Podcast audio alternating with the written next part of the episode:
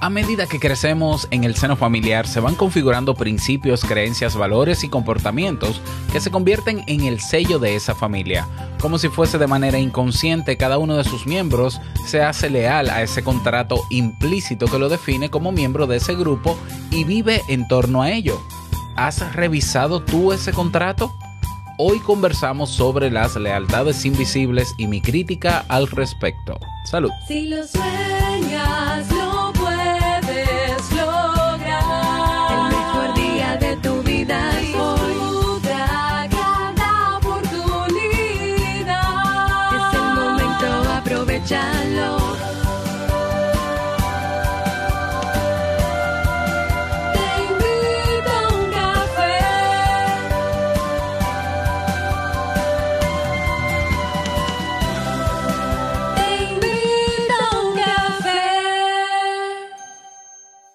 Y ahora contigo, Robert Sasuki, consultor en desarrollo humano y emprendimiento.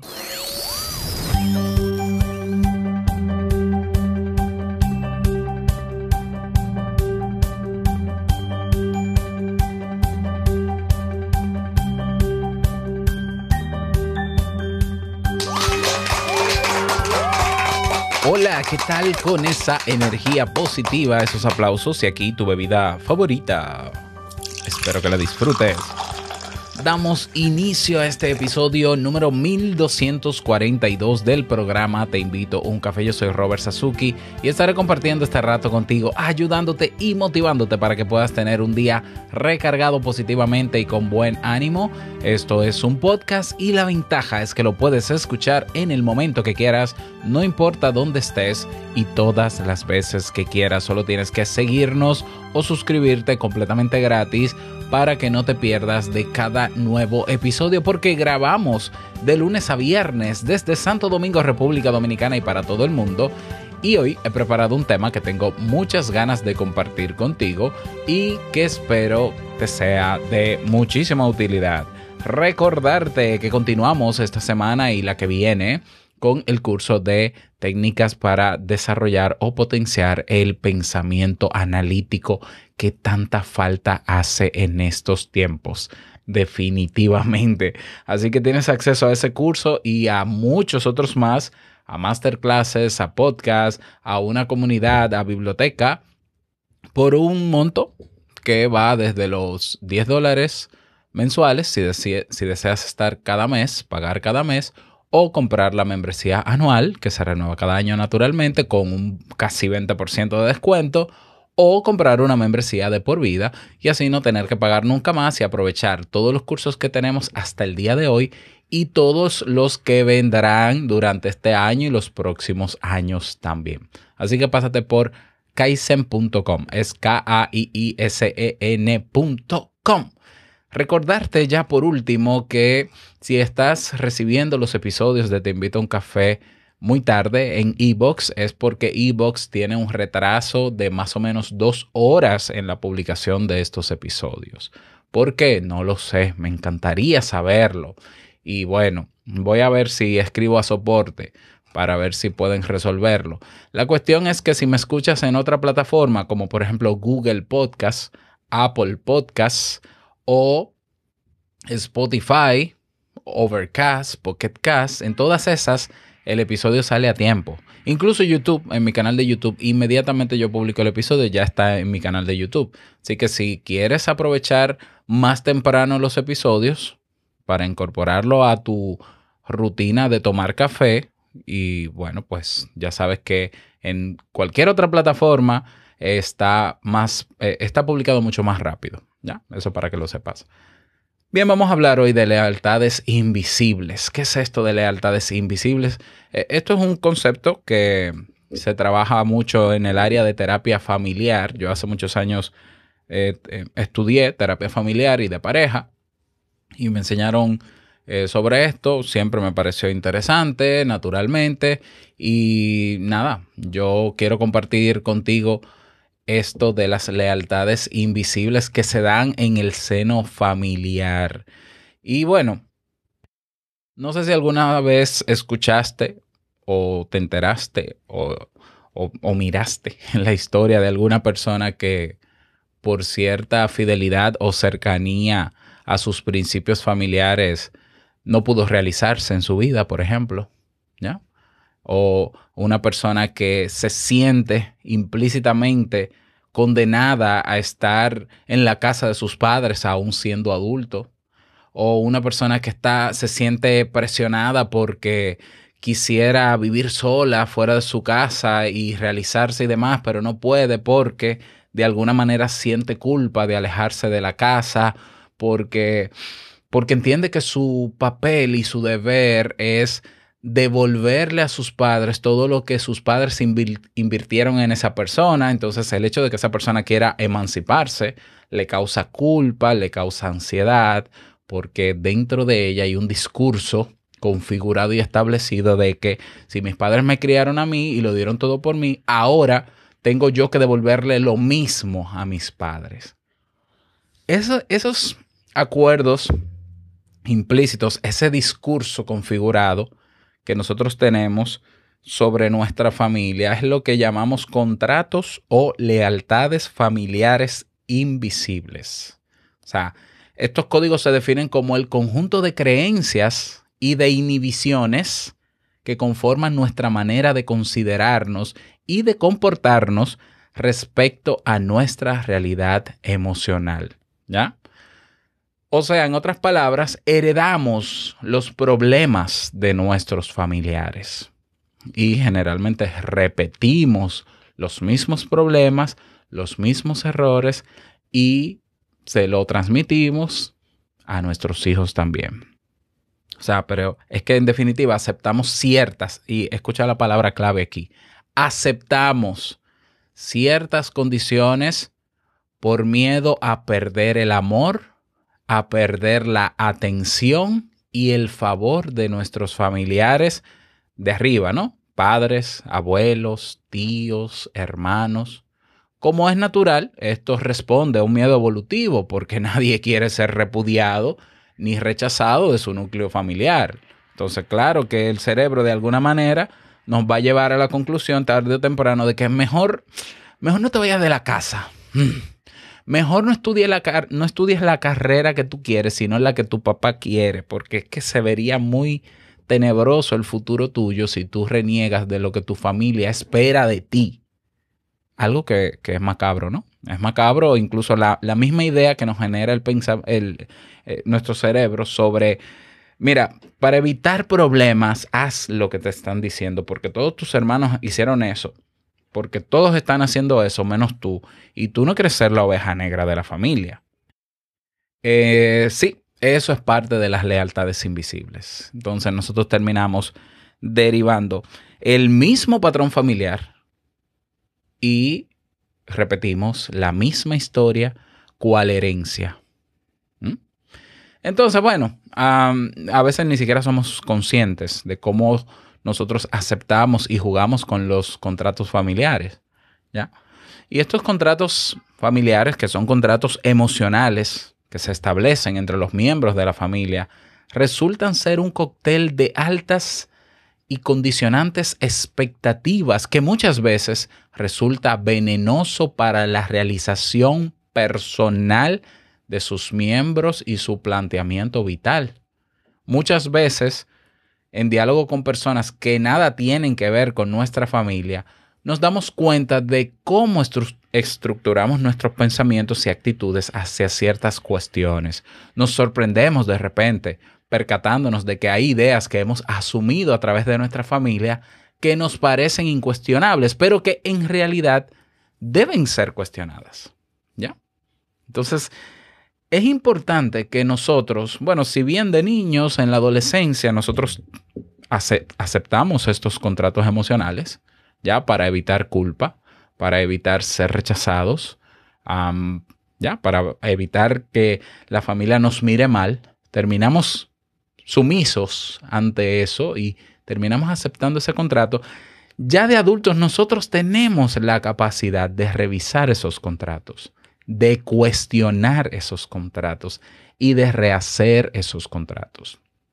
El cine lo explica muy bien, la literatura también eh, da muchos ejemplos de lealtades invisibles que impiden el desarrollo personal de sus miembros o de uno de sus miembros o tuyo, en tu caso, por ejemplo, no lo sé. Por ejemplo, tenemos el, el caso ilustrado del artista repudiado por una familia que aspiraba a que ese artista siguiera la misma racha de médicos, de renombrados médicos de la familia. ¿Eh? ¿Lo ves? El caso de la mujer que cree que no tiene otra salida en su vida que casarse con un hombre que la mantenga. Vemos el caso también de quien no se atreve a mudarse de ciudad por el daño que va a causar a su familia o por tener a su familia lejos. El caso de quien no puede vivir su amor libremente por miedo a, represalias. Vemos el caso de, por ejemplo, un hijo al que le debe gustar el, fútbol, por ejemplo. Le debe gustar el fútbol, aunque al niño no le guste, pero él debe, debe gustarle porque en la familia es una familia de futbolistas. ¿Ya? el caso de quien quiere estudiar algo que no tiene futuro. El caso del que está convencido de que la vida no tiene sentido sin su pareja. El caso de aquella mujer que siente la presión y la obligación de tener hijos porque está casada y estar casado es sinónimo de que hay que tener hijos y que se va a quedar jamona, una expresión de solterona en mi país, porque ya tiene más de 30 años y no ha tenido hijos y decide tener el hijo para satisfacer la presión familiar.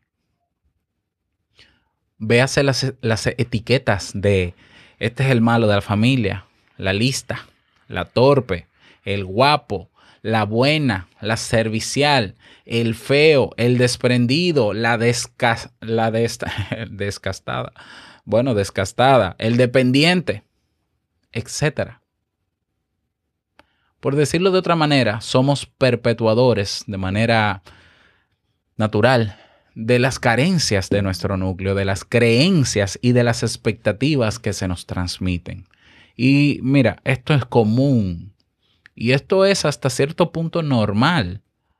¿Por qué? Porque ya decíamos que es evolutivo, hay contratos emocionales que se establecen en la, en la familia que, porque la familia es la referencia, entonces uno cuando sale al mundo del adulto, a la sociedad, a vivir solo, a em, emanciparse, la referencia que tiene para vivir es lo que vivió. ¿Ya? Es lo que vivió. Ahora, eso no quita que, aunque yo vengo con una mochila ya llena de herramientas que me ha otorgado mi familia, herramientas útiles y herramientas inútiles, eso no quita que yo me quite la mochila un momento, la abra, y revise de nuevo las herramientas y decida descartar herramientas, descartar acuerdos, descartar creencias, descartar principios que nos dejó nuestra familia y sacarlos de nuestra mochila para tener el espacio de nosotros introducir las herramientas que sí creemos que nos pueden funcionar a nosotros. Que tal vez le funciona a nuestra familia, pero a mí no me funciona. ¿ya? O que yo no solamente quiero que me funcione a mí, sino que yo entiendo que puede funcionarle a, mis, a mi generación, a la que viene por debajo de mí, si es que voy a tener esa generación. Es decir, si voy a tener hijos o no voy a tener hijos. Entonces, por eso quise traer este tema. A mí hace un buen tiempo que me hace mucho ruido el tema de la lealtad. Eh, en general, no lealtad familiar eh, en específico como estamos hablando hoy, no, no. El tema de la lealtad a mí me hace mucho ruido porque cada vez me encuentro con más situaciones de personas que no quieren tomar una decisión en su vida, o, mejor dicho, quieren tomar una decisión en, su vida, pero no la toman por un tema de lealtad. Eh, veo personas que mm, cuando, una, cuando otro le hace algo, apelan al principio de lealtad para hacerle sentir mal a esa persona y culpable e irresponsable, inmoral, etc. Y a veces yo me pregunto, pero vamos a ver, ¿a quién tenemos nosotros que ser leales? Porque claro, la lealtad es una especie de compromiso que se asume, ya de contrato también que se asume con otra persona, por las razones que sea. Ahora, ¿por qué? ¿Quién dijo que ese contrato tiene que ser para toda la vida y bajo cualquier circunstancia? es que en mi cabeza no cabe el para siempre. O sea, e, en mi cabeza la palabra para siempre no cabe. O sea, que yo le deba eh, agradecimiento, que yo le deba mi vida, que yo le deba parte de mi historia a mis padres, no quiere decir que yo voy a ser leal a ellos aún en las cosas incorrectas, aún en las cosas malas que haga. Un momento, espérate, un momento. Eso no quiere decir que yo soy desagradecido. No, no, yo siempre daré gracias por eh, los padres que tuve porque fueron los que tuve. Con sus altas y sus bajas, con sus errores y certezas, porque son imperfectos, porque son seres humanos. Yo también soy imperfecto. Perfecto. Pero eso quiere decir que yo voy a ser 100% leal a sus principios, convicciones, creencias y demás, aún estando errados. No, no, no se puede ser leal a lo que se sale de lo establecido en un contrato.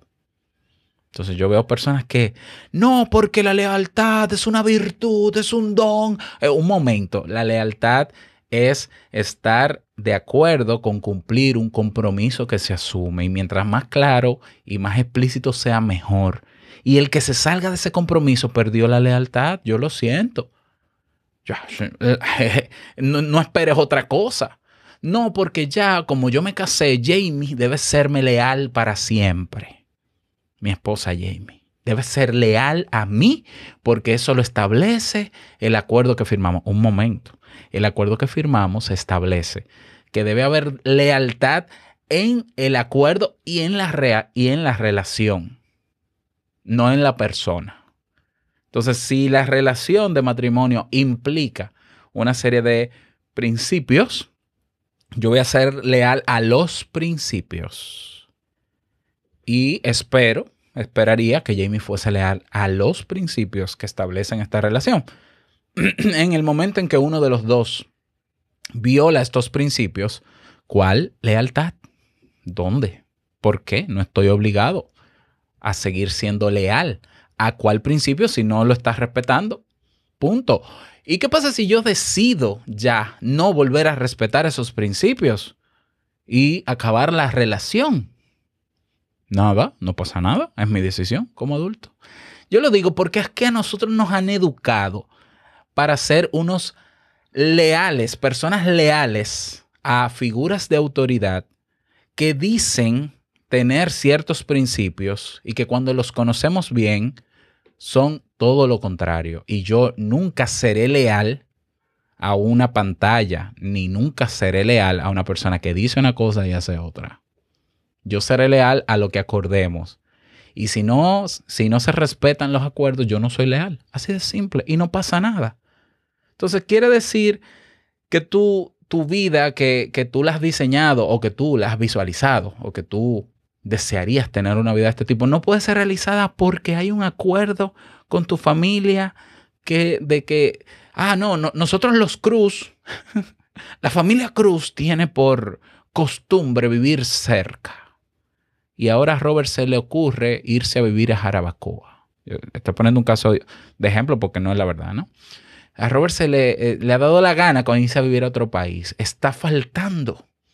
Está siendo desleal al principio de nuestra familia, aunque ese principio implique que Robert no se realice como persona. Aunque ese principio coarte la libertad de Robert de decidir sobre su vida lo que él quiera. Entonces, a ese tipo de lealtades invisibles y contratos emocionales que hemos aceptado desde pequeño, tenemos ahora que cuestionarlos y tomar decisiones conscientes sobre esas creencias, sobre esos principios, sobre esas expectativas. Ah, es que mi, familia siempre esperó de mí que yo fuese esto, pero ¿y tú? ¿Querías ser eso? Bueno, en realidad yo nunca he querido ser eso. Yo lo soy, como cuántos casos me encontré yo en la universidad siendo orientador pero ¿cuántos casos me encontré yo siendo orientador en una universidad de prestigio de mi país, de estudiantes que iban a mi consulta porque están estudiando una carrera que porque la paga el papá y el papá dice que es un tema de herencia familiar, tienen que estudiar esa carrera. O sea, yo tuve el caso una vez de un estudiante que ella estaba estudiando derecho. Bien, muy bien, está, estudiando derecho, qué bueno. Pero ¿te gusta el derecho? No, lo odio. Pero mi papá es abogado, mi familia es abogado, bla, bla, bla, bla, bla, bla. ¿Qué tú quieres hacer con tu vida? Yo siempre me, decía, yo siempre me he visto, y ella estaba en el, en el grupo de danza de la universidad, como bailarina. Pero ni pensar yo decirle a mi familia que quiero ser bailarina, porque lo verían como una aberración, teniendo las condiciones económicas de pagar una universidad de tanto prestigio y tan cara. Eh, meterme bailarina sería una ofensa a mi familia. Hicimos un trabajo de terapia y esa muchacha terminó saliendo de su carrera y está estudiando en Estados Unidos, en una universidad, está estudiando danza como profesional. Y espero que sea una gran bailarina renunció a un acuerdo que en principio pudo verse como, ay, qué falta de deslealtad. A la mierda la lealtad. Si ser leal a tu familia implica que tú tengas que ser un esclavo de tu familia, que tú tengas que ser un esclavo de tu herencia familiar. A la mierda la lealtad. Y es así que tiene que verse. O sea, ¿cómo es posible que jóvenes, y a mí, y a mí me dan ganas de llorar, jóvenes que tienen un futuro por, delante, que tienen un talento impecable, que tienen las condiciones para lograr cosas diferentes, simplemente porque están viviendo en un contexto y una realidad diferente a la de sus padres, tengan que seguir los lineamientos de los, de los padres sin cuestionarlos. Eso me parece perverso, macabro. Eso me parece un crimen de lesa humanidad. Claro, yo sé que una cosa es el derecho y otra cosa es lo que estoy diciendo.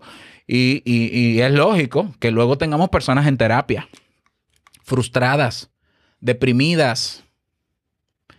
Entonces, mi querido, mi querida, ¿eres tú uno de ellos? ¿Has revisado tu mochila? ¿Ya? ¿O has decidido ser la oveja negra? Como yo, por ejemplo, yo decidí ser oveja negra.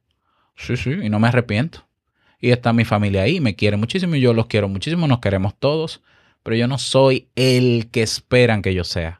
Yo soy el que yo quiero ser cuantas veces quiera ser y si dejo de ser y ser otra cosa, dejaré de ser y haré otra cosa y le moleste a quien le moleste y le guste a quien le guste y no le guste a quien no le guste y a mí no me importa.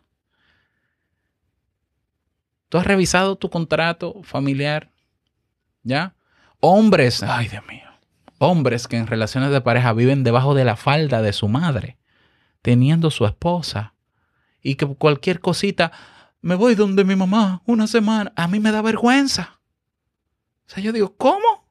O sea, no, porque es que mi mamá, mi mamá, mi mamá, mi mamá, mi mamá, y tienen que estar todo el tiempo pegado a su mamá.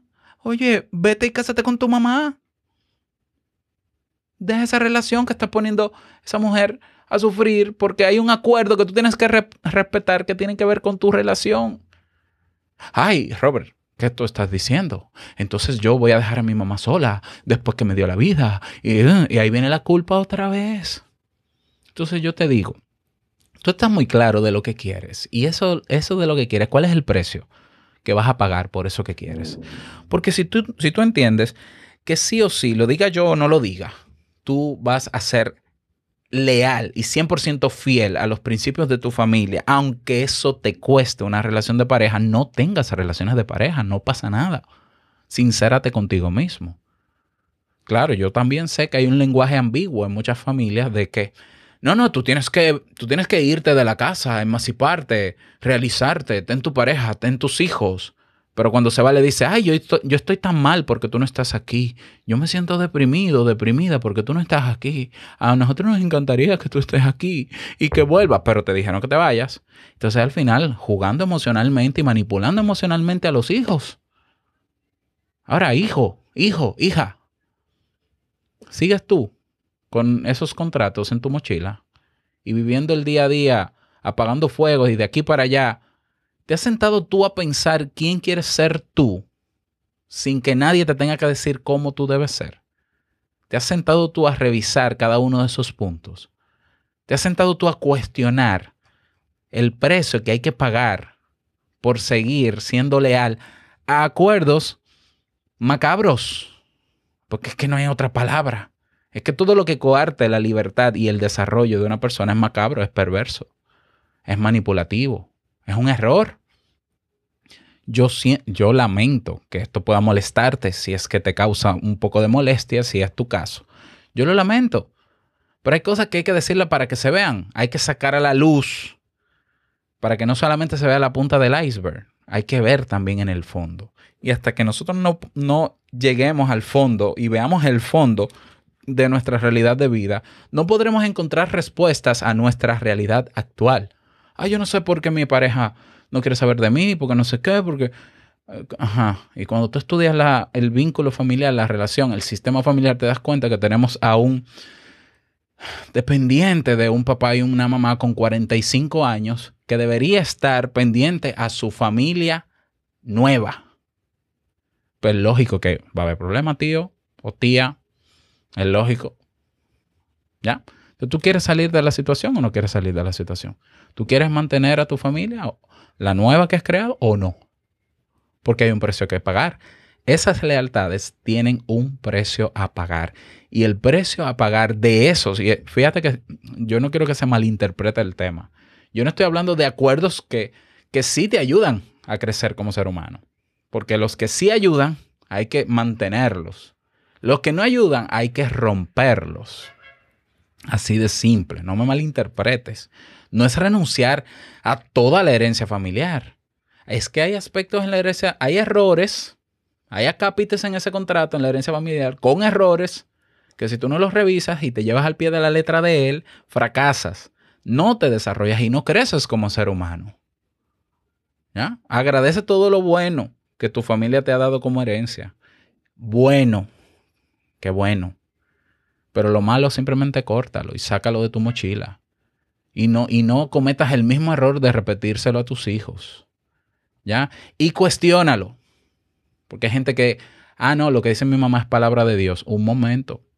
Un momentito. Peligrosa afirmación. Ya, pero, o Dios es Dios, o tu mamá es Dios, o cómo es. O sea, no, un momentito. La gente se equivoca. Todos nos equivocamos. Entonces, hasta eso hay que cuestionarlo. Si nosotros queremos de verdad vivir en una autosuficiencia, por decirlo, porque quizás nunca seremos 100% personas independientes, pero sí autosuficientes y que las decisiones que yo tomen, yo tome, perdón, sean conscientes y basado en mi decisión, porque yo puedo aceptar ese contrato invisible y aceptar incluso las cosas negativas, simplemente para quitarme la culpa que me causaría romperlo o quitarme el miedo que me causaría el yo pensar de qué pasa si saco de mi mochila esos principios. No, pues está bien. Si tú no quieres lidiar con ese estado emocional y prefieres pagar el precio de esa especie de esclavitud, pues síguelo haciendo. Y te lo respeto. Pero yo sé que hay muchas personas allá afuera, allá, fue, afuera, que quieren sacar de su mochila eso. Pero que están calladitos porque nadie habla de eso, porque hay de ti si tú públicamente expresas tu inconformidad con algo de tu familia, hay de ti. Bueno, pues eh, tranquilo, tranquila, yo estoy hablando por ti hoy. Y hoy te invito yo, que, que he visto casos, porque no puedo generalizar, a que saques de tu mochila todos esos acuerdos, principios, creencias que te ha legado tu familia que no te ayudan a superarte, a crecer, a ser autosuficiente, a pensar por ti mismo y a dejar de complacer a otros simplemente para que no se aleje de ti. Yo te invito a que hagas ese ejercicio. ¿Cómo hacerlo? Mira, búscate un diario, búscate un, cuaderno y escribe ahí. Esos, esos acuerdos implícitos o inconscientes que tú sabes que están. ¿Ya? Que tú sabes que están porque son inconscientes el aceptarlo, pero los repetimos igualito. Esos errores que tú repites como, que tú a veces tienes como padre, puede ser que lo estés repitiendo de tu familia. Puede ser, revísalo. No, estoy afirmando un 100%. Revísalo. Revísalo. Y luego que lo revises, tacha esos que no quieres aceptar en tu nuevo contrato familiar. Potencia resalta esos que sí quieres mantener para también dejárselo a tus hijos. Y, termina de una vez y por todas de vivir la vida como tú quieres vivirla, a pesar de las críticas, porque te voy a decir algo. En este tema de las lealtades invisibles, Las críticas llueven, hagas o no hagas. Hagas lo que diga el otro o no. Como quiera llueven las críticas. De eso no te vas a librar. Así que bueno, es tu decisión. Y si crees que no puedes hacerlo por ti mismo, que necesitas la ayuda de un especialista, mira, te recomiendo un terapeuta familiar que te ayude no a descubrir lo que ya tú sabes, ¿eh? porque no nos hagamos los tontos.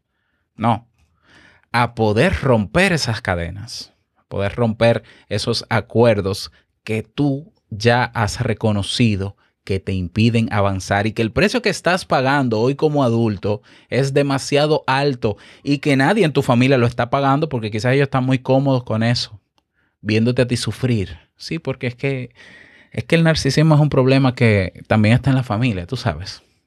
Entonces, la perversión está ahí. Puede que esté, puede que no, no lo sé. Ya sabrás tú. Espero que este tema te haya servido para reflexionar. Me encantaría conocer tu parecer al respecto. El mejor espacio es la comunidad Sasuki. Ve a teinvitouncafe.net, le das clic en el botón comunidad Sasuki, te registras y nos vemos dentro. Nada más desearte un feliz día, que lo pases súper bien y no quiero finalizar este episodio sin recordarte que el mejor día de tu vida es hoy y el mejor momento para tomar acción es ahora. Nos escuchamos el próximo lunes. Feliz fin de semana. Chao.